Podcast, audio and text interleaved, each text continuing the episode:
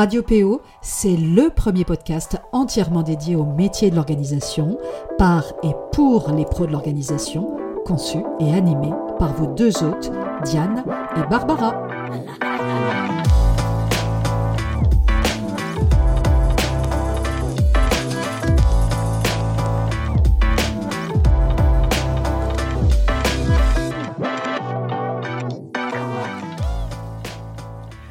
Je vous retrouve ce matin pour ce quatrième épisode de notre nouveau podcast Radio PO avec euh, une joie profonde, sincère.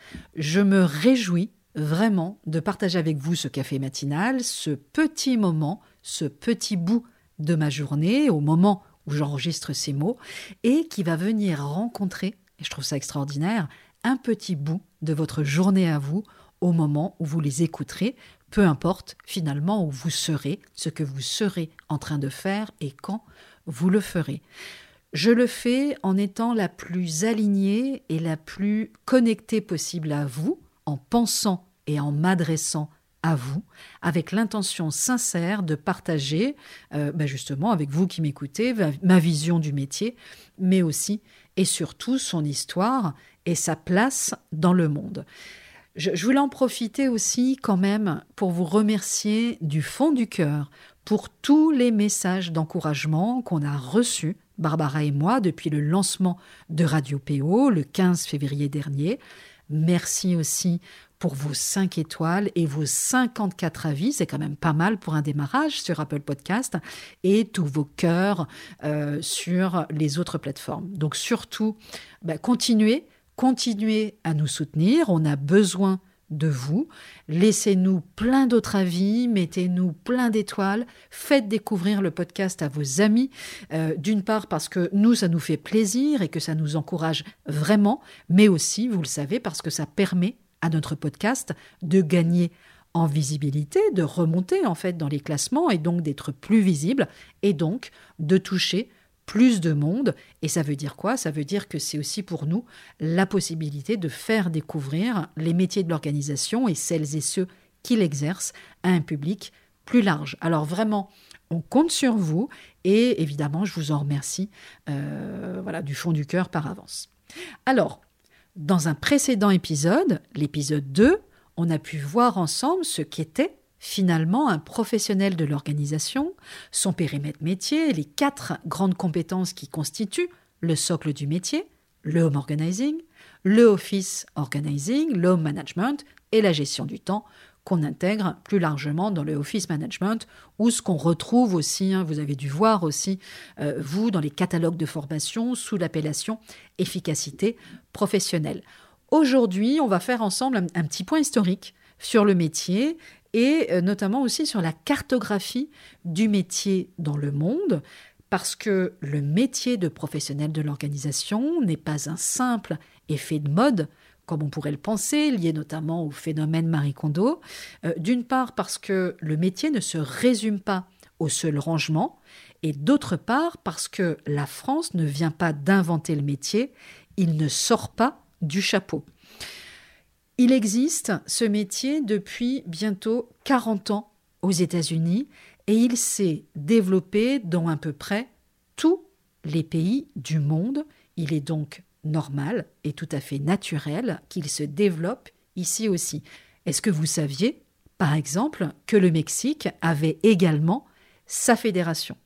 Le métier de professionnel de l'organisation, tel qu'on le connaît aujourd'hui, tel qu'il est en train de se développer, il est né dans les années 80 aux États-Unis.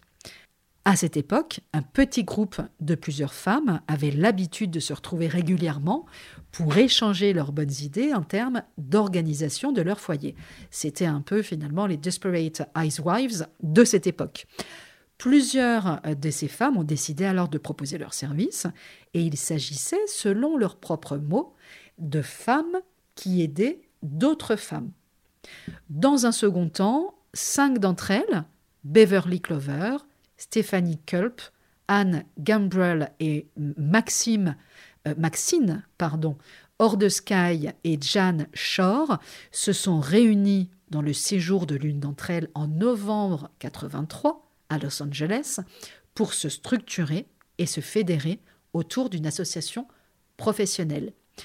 Elle fonde officiellement en 84, vous voyez, ça date quand même, la toute première euh, association de professionnels de l'organisation dans le monde, qui s'appelait à l'époque l'APO, l'Association des professionnels de l'organisation. Et l'APO est devenue, euh, depuis euh, d'ailleurs, je crois, 86, la NAPO, l'Association nationale des professionnels de l'organisation. Elle compte aujourd'hui un peu plus de 3500 membres, donc c'est quand même une, grosse, grosse association, fédération, et elle a fêté en 2015 ses 30 années d'existence. Hein, voilà. Donc je vous partagerai aussi, vous verrez dans la description de l'épisode, le lien du site d'abord de la NAPO, si vous voulez aller jeter un œil justement, mais aussi euh, je partagerai le lien d'une petite vidéo qui a été réalisée par la NAPO au moment des 30 ans de l'anniversaire euh, de la NAPO. Et cette vidéo retrace justement les débuts de l'association et dans cette euh, vidéo, elles expliquent comment justement, l'ANAPO s'est développée au fil des ans. Donc euh, voilà, c'est assez intéressant finalement de remonter un petit peu aux sources, à l'origine de, de, notre métier, en fait, hein, tout simplement. Alors, le métier s'est progressivement développé, notamment durant les années 2000, dans de nombreux pays, et il a commencé justement à se structurer autour de fédérations nationales. Vous avez notamment donc en Angleterre euh, une, une autre grosse fédération qui est l'ADPO, l'Association des professionnels du désencombrement et de l'organisation, un désencombrement decluttering en, en, anglais justement, qui a été créé en, 2004 en Angleterre et qui compte aujourd'hui plus de 400 membres. Je vous mettrai éventuellement aussi le, lien. Euh, le Canada, euh, lui, euh, compte quant à lui effectivement 600 membres, donc c'est quand même pas mal aussi. Et il existe également, à titre d'exemple, que vous le sachiez également, une fédération au Brésil qui a été créée en 2013, une fédération au Japon en 2008, mais aussi en Australie, aux Pays-Bas, en Italie, une fédération d'ailleurs qui est très, euh, très dynamique, très active et qui a beaucoup d'avance d'ailleurs, hein, quelques années d'avance sur la nôtre, et y compris effectivement en Espagne. Hein, voilà. Et la plupart de ces fédérations sont réunies au sein de ce qu'on appelle la Fédération internationale des associations de professionnels de l'organisation qui s'appelle l'IFPOA, qui a été créée en 2007. Alors, la, FFPO, qui est notre fédération, n'en fait pas encore partie parce que on ne peut intégrer l'IFPOA à compter de 100 membres, 100 membres actifs, donc on n'en est pas loin avec la FFPO, donc on sera probablement bientôt en mesure justement de pouvoir intégrer l'IFPOA. Alors, en France, si on revient un petit peu sur le marché français, euh, les professionnels de l'organisation, les premières professionnelles de l'organisation, celles qu'on appelle en fait souvent les pionnières, alors dont, je, fais partie, ont vu le jour alors en 2004 et en Belgique en 2011. Donc si on retrace un petit peu, en 2004, il y avait déjà euh, notamment Laurent Seinfalt de l'agence Jara, que vous connaissez peut-être, qu'on avait vu d'ailleurs euh, souvent dans quelques reportages télé. Voilà à l'époque, justement, il me semble sur M6 même. Vous avez également en 2008 Cyril Frémont, qui avait notamment publié un livre en 2008 euh, aux éditions Fleurus, Organiser ses rangements. Euh, voilà, vous aviez à peu près à la même époque que moi, euh, puisqu'on s'est lancé quasiment en même temps, Laure Dufour, qui avait créé à l'époque Organizen sur Rennes de mémoire, mais il n'est plus en activité aujourd'hui. Donc il y avait moi effectivement aussi en, en 2011 avec Zen Organisé à l'époque. Euh, mais également Pauline Levasseur du réseau By Pauline, qui est l'actuelle présidente de la FFPO et qui était euh, donc ma, ma, vice-présidente France quand j'étais présidente de la FFPO. Donc on a créé, cofondé la FFPO ensemble. Et puis en 2011 également euh, pour la Belgique, donc Elodie Wery, qui est toujours en, activité aujourd'hui. Alors, il est euh, particulièrement euh, difficile, puisqu'on nous pose souvent la question, de savoir précisément combien la France, euh, ou même la Belgique ou la Suisse, compte de professionnels de l'organisation et de home organizers en activité, parce que toutes celles qui se lancent, et, et soyons clairs, hein, c'est quand même encore aujourd'hui une grande majorité de femmes à ce jour n'adhèrent pas forcément à une fédération professionnelle. Il est donc difficile de les recenser avec précision, d'autant qu'on n'a pas encore, par exemple, un code APE qui soit propre à notre activité. Et donc, c'est difficile, justement, euh, de les retracer au niveau de l'INSEE, par exemple, hein, et à travers le répertoire sirène, par exemple.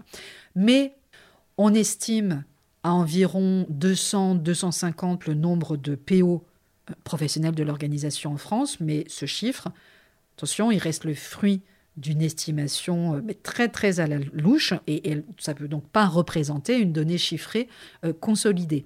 À mon sens, euh, le chiffre, il est largement sous-estimé. Je pense qu'on est probablement plus proche des 500 et encore, je pense même que c'est mm, probablement au-delà, mais tout, domaine d'intervention confondu. Donc que ce soit des home organizers, mais aussi des office organizers, etc., etc.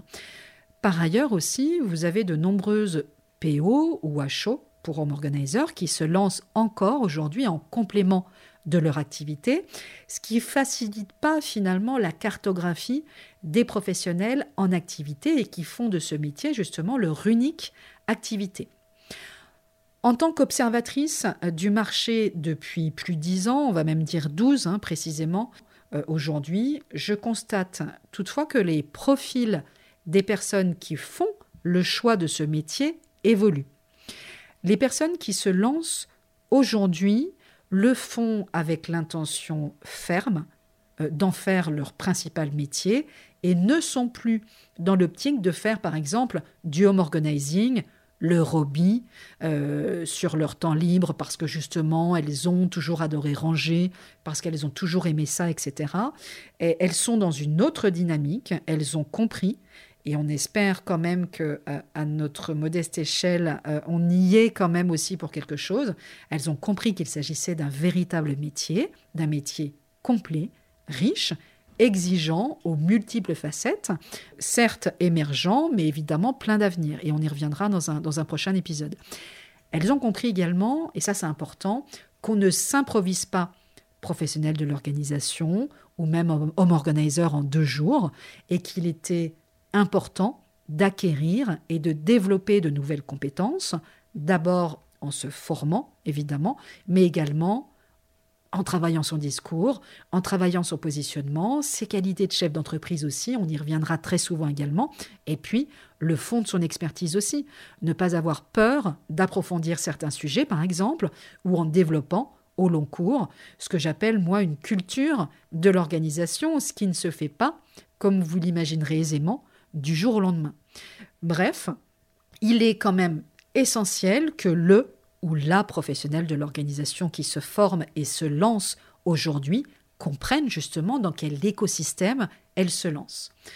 Nous l'invitons à assumer pleinement, sans réserve, le choix professionnel qu'elle fait ou qu'il fait en décidant de se lancer en tant que PO et d'emporter fièrement, jour après jour, haut et fort, ses valeurs, parce que oui, contre toute attente et aujourd'hui plus que jamais, notre métier est un vrai métier. À vous, la nouvelle génération qui nous écoutez là peut-être en ce moment même, mais à, nous aussi, les anciennes, justement, qui sommes là euh, depuis longtemps et qui sommes déjà dans la transmission, parfois à travers la formation, mais aussi, par exemple, à travers ce podcast, et qui portons la responsabilité de faire connaître notre métier au plus grand nombre, de lui donner, par notre engagement, par la qualité de notre travail, par l'exigence que nous mettons dans notre pratique professionnelle, enfin, ces lettres de noblesse. Je vous souhaite un bon vendredi, un doux week-end et je vous retrouve très bientôt pour un nouvel épisode. À bientôt.